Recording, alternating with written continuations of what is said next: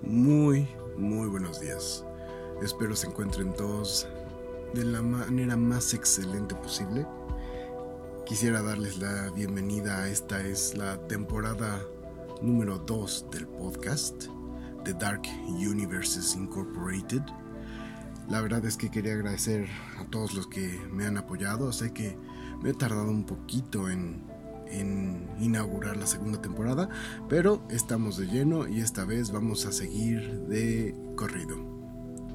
El día de hoy quisiera entregarles un episodio especial, es algo que me gustó bastante, espero lo disfruten. Este es la, esta es la temporada 2, episodio 1. ¿Qué es la soledad? Un reloj digital alumbra con timidez la habitación. Marca 6.59 y como si de una condena se tratase, llega fatídicamente a las 7 a.m. en punto. Y es en ese momento que el mundo cobra vida. De los muros emergen líneas de luces que llegan hasta el cielo formando una agradable iluminación. En el fondo de aquel sitio encontramos una cama que parecería materializarse de las tinieblas mientras la luz se hace presente, y sobre ella un hombre de facciones sencillas, él comienza a abrir sus ojos. El sueño parece haber sido reparador, pues ni una pizca de sueño se refleja en su rostro. En cambio, lo que arde en él es la férrea determinación de hacer su trabajo. Él va casi corriendo a una computadora frente a su cama. A pesar de su apariencia sencilla, es una terminal muy veloz. De inmediato, al igual que él, despierta y le da la bienvenida con un par de tonos melodiosos. Prende una pequeña luz roja y en la esquina de la pantalla aparece Bienvenido. Él a esto contesta Día 424 desde el día A. Los sistemas están funcionando correctamente en el búnker Root 8, R8, esperando respuesta del usuario más cercano. La voz de aquel sujeto es casi monótona, pero ciertamente energética. Está contento de hacer su función y espera con emoción la respuesta de ese otro usuario detrás de la pantalla, situado en lo que bien podría ser otro mundo, otro búnker, otra realidad. Pronto, la respuesta emerge. Buenos días, Rocho. Se escucha desde aquella pantalla. Iniciando el día 202.120 desde el día A. Rocho se sonríe, siempre escucha la misma broma de aquel operador, pero en verdad así se siente el encierro, ¿verdad?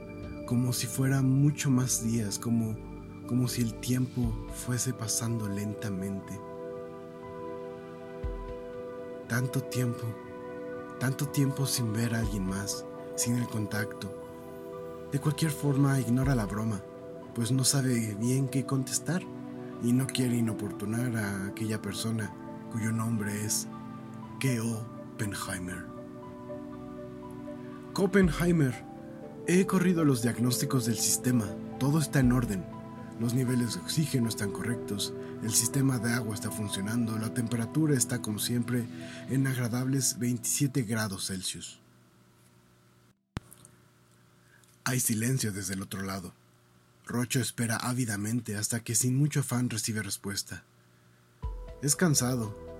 Se supone que un día al terminar el encierro, todo lo que ha pasado desde la caída ha sido una pesadilla. Cada día es una copia de encalca del siguiente, amigo, por Dios. El otro día encontré entre mis cosas un recuerdo de Katia. Aún huele a ella. No sabes lo mucho que me destrozó ese aroma. Hacía mucho que no olía algo, pues hermoso.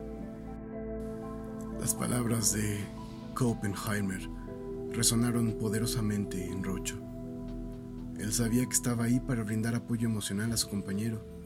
Estaba entrenado, pero a pesar de ello, le era difícil encontrar las palabras adecuadas. Ko, el sol saldrá de nuevo para la humanidad. Hay búnkers como el tuyo y otros más grandes por todo el planeta. Estamos aquí con una misión, haciendo nuestro trabajo. Estamos controlando las máquinas que están limpiando la superficie. No tuvimos la suerte de un búnker compartido, pero tenemos esta línea. Me tienes a mí. Nuevamente, el silencio, nuevamente la agonía de no saber si sus palabras eran las correctas. Rocho creía que podía aprender, pero se sentía perdido la mayoría de las veces. Rocho, realmente eres lo último en... En verdad pareciera, decía Ko cuando la emoción de Rocho lo interrumpió. Parece que estuviera ahí. Su interlocutor guardó silencio un par de segundos y simplemente contestó, algo así, Rocho. Voy a supervisar algunos subsistemas. Hablamos en un rato. Rocho entonces hizo lo propio. Igualmente corrió algunas subrutinas del sistema. Verificaba que todos los vectores fueran correctos. Revisó los almacenes, la contaminación del exterior, que los autómatas sintéticos estuvieran trabajando apropiadamente. Allí, en el exterior donde el desierto de la muerte infinita se extendía por doquier. Él tenía ojos, sí, él tenía ojos en el exterior, pero solo veían lo que estaba después de la humanidad. Veía a los autómatas reparando las máquinas del exterior, aquellas dedicadas a reciclar la tierra, el aire, e incluso las que intentaban limpiar el cielo del último acto de besanía de la humanidad. Y entonces notó algo. Uno de aquellos seres de silicio, metal e ingenio se había detenido. La criatura era en apariencia como un niño humano, moldeado a la usanza de sus creadores. Su piel era blanca, pero de metal. Ciertamente, había sido creado con otro propósito, pero por el cauce de la vida, ahora se dedicaba a mantener viva la esperanza de los hombres de regresar a casa algún día. Pero todo propósito, al menos en esa unidad parecía haber terminado. Estaba inmóvil, con la cabeza mirando al cielo, en un rostro sin rasgos, en un rostro que realmente no era humano, solo dos ojos rojos que estaban perdiendo el brillo a cada segundo se mostraban al mundo. Y a pesar de estar de alguna manera cerrando sus ojos, estos parecían escudriñar la realidad del cielo, cuestionarse qué había más allá de las nubes grises, encima de la, atmósfera agónica, más allá de las estrellas, en el infinito de la nada. Rocho se atrevió a sentir tristeza por ese autómata. Se suponía debían durar una eternidad, pero Nadie sabe cuánto significa eso en verdad. Oh, la unidad 155816564 EP se ha detenido. He perdido comunicación con ella. Parece que ha muerto, reportó. La voz de Ko se hizo presente. Le pidió repetir aquel mensaje y Rocho con diligencia lo hizo. ¿Muerto? No estás perdiendo los cables de nuevo, ¿verdad? Rocho no entendió del todo aquella pregunta, simplemente negó. negó. Necesito por favor que reasignes las labores de ese autómata entre los que quedan. Programa que se den mantenimiento entre ellos a 2X y que recolecten las partes aún funcionales del 1558-1564EP. No podemos permitirnos perder un solo más. Rocho de inmediato aplicó los protocolos indicados, pero conservó una imagen para sí de aquel ser mirando hacia las alturas. Algo le provocaba en el interior, pero no sabía qué. En los búnkers era verdaderamente relativo. Rocho monitoreaba las actividades de Co para saber que estaba bien, verificaba que realizara todas las labores propias de un superviviente eso lo mantenía entretenido, sin embargo, cuando sus labores estaban completas, Rocho no tenía otra labor más que sentarse frente a su terminal en espera. No sabía qué más podría hacer, pero sabía que comenzaba a desear algo más, algo distinto. Algo comenzaba a emerger en lo profundo de su mente. Finalmente, otra noche llegó. Se hicieron los últimos diagnósticos del día y Ko se despidió sin mucho afán. Era casi como si a la fuerza la inercia lo hubiera impelido. Frío, apático, mecánico. Rocho sabía que debía desconectarse también, pero esta vez, por primera vez desde que él podía recordar, se sentía solo. Entonces trató de pensar en la vida antes del búnker, en el mundo antes del encierro, pero por alguna razón no podía recordar nada en concreto. Su mente divagaba y se escurría. Era como tratar de atrapar Mercurio con las manos desnudas. Era un esfuerzo vano y de cierta forma tóxico. Pues, en lugar de traerle tranquilidad, esto lo molestaba en demasía. Entonces comenzó a pensar en Ko Probablemente la vida sería difícil para él también. Debía ayudarlo. Comenzó a buscar entonces archivos de Co previo al gran olvido, pero no existía registro alguno. Parecía como si su vida iniciara en el búnker. Pero eso era imposible. Apenas tenían poco más de un año de haber adoptado aquella extraña existencia. La duda comenzó a germinar en su ser y ésta lo carcomió durante toda la noche. Pero, ¿qué estaba pasando? ¿Qué hacer? Era terrible pensar que la única persona con la que tenía contacto existía solamente en la realidad del búnker. Pero, ¿qué significaba eso? Y entonces, una verdad, o lo que parecía ser una verdad, lo atenazó. ¿Qué tal si era una máquina. Pero entonces, ¿en qué convertía a R8 esto? ¿Era el último sobreviviente? Si Ko era una máquina, parecía simular muy bien las emociones, aquel comentario de Katia. Pero entonces, ¿Ko estaría al tanto de su propia naturaleza? De no ser así, ¿debería decirle?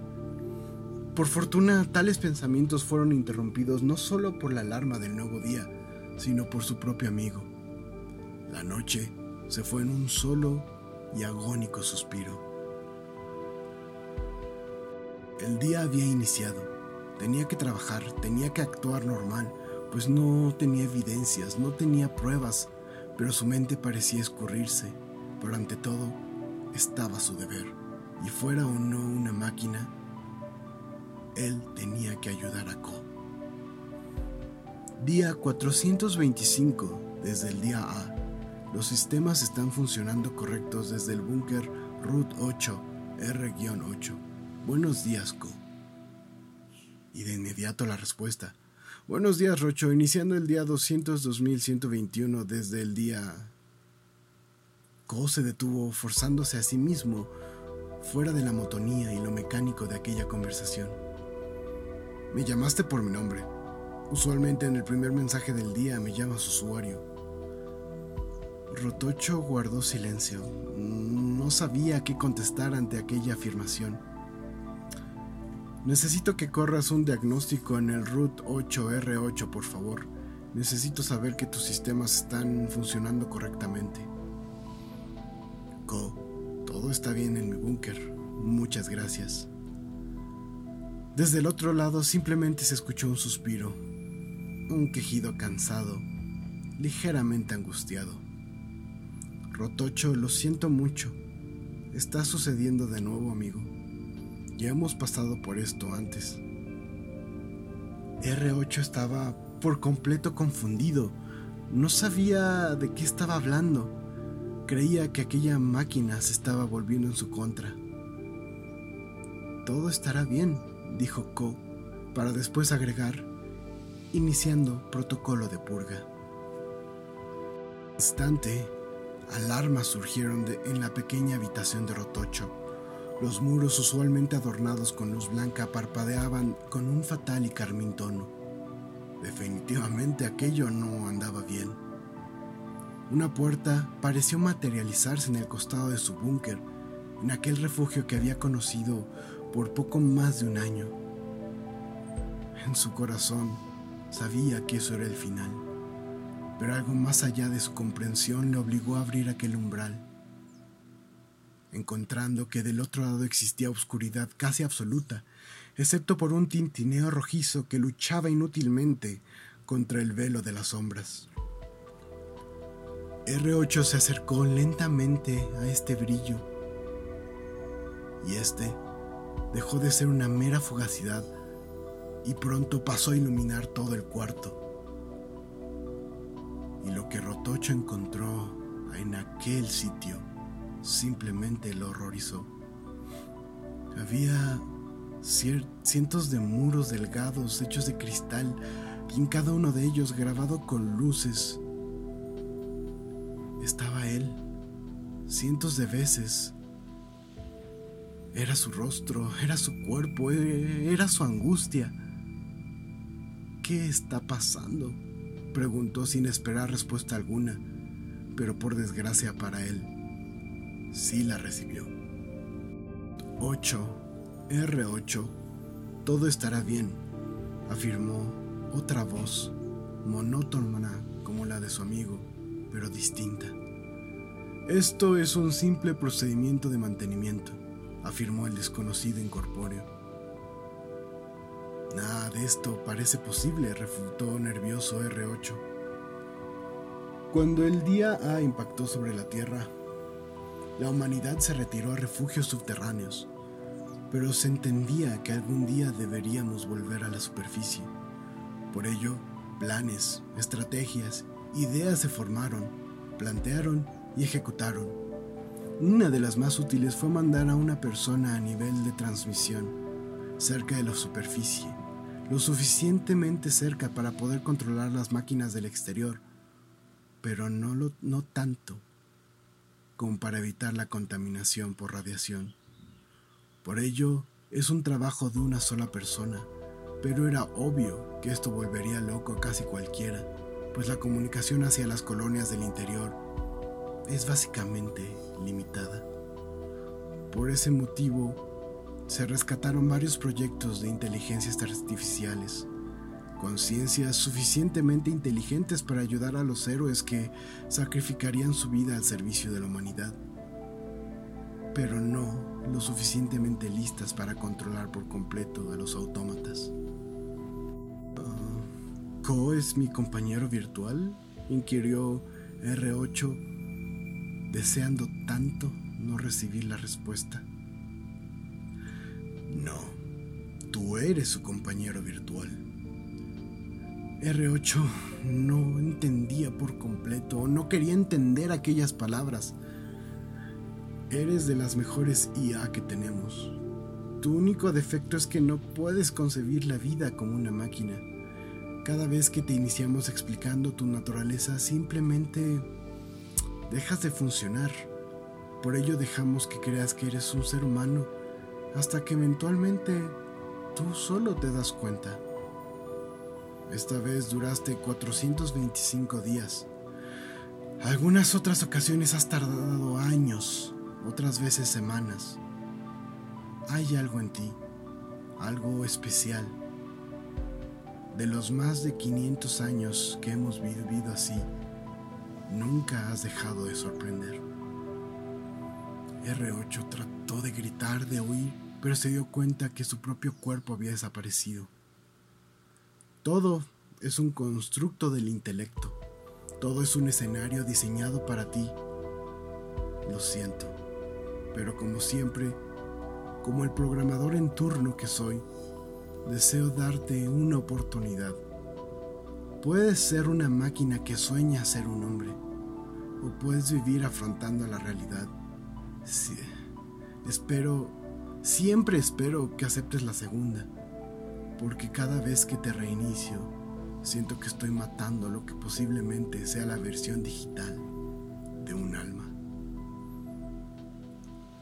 Rotocho sintió en ese momento lágrimas imposibles brotando de ojos inexistentes un dolor espectral en un pecho que jamás había latido. R8 recordó en aquel momento al autómata mirando a las estrellas, anhelando algo más que una vida de silicio. tendrás frente a ti dos botones. Uno permitirá que el día de mañana inicies de nuevo, pero al hacerlo recordarás todo esto. Te permitirá seguir adelante, más sabio que antes, pero consciente de quién eres. El otro, bueno, te reiniciará desde tu respaldo. Esta vida, estos 425 días, se habrán olvidado. Como siempre, tú decides, querido R8. Las operaciones cesaron por el resto del día. Ko había ganado un descanso. El trabajo seguiría mañana, de una u otra manera. Oppenheimer despertó antes de lo usual. Estos eventos le causaban ansiedad. Esperaba ávido la respuesta de R8. Y pronto dieron las 7. La voz familiar emergió de la terminal. Hola, Búnker R8, R8 reportándose para el deber, o mejor dicho, Rotocho. Día 1. Desde el día A buscando al usuario más cercano. Ko no pudo evitar sentirse triste, pero inició de todas formas. Esperaba que fuera distinto esta vez, susurró para sí mismo. Lejos, kilómetros hacia el centro del planeta, había dos hombres supervisando distintas pantallas, analizando los datos. Nunca, me ha gustado esta parte. Rotocho me rompe el alma cada que despierta, le dijo uno al otro.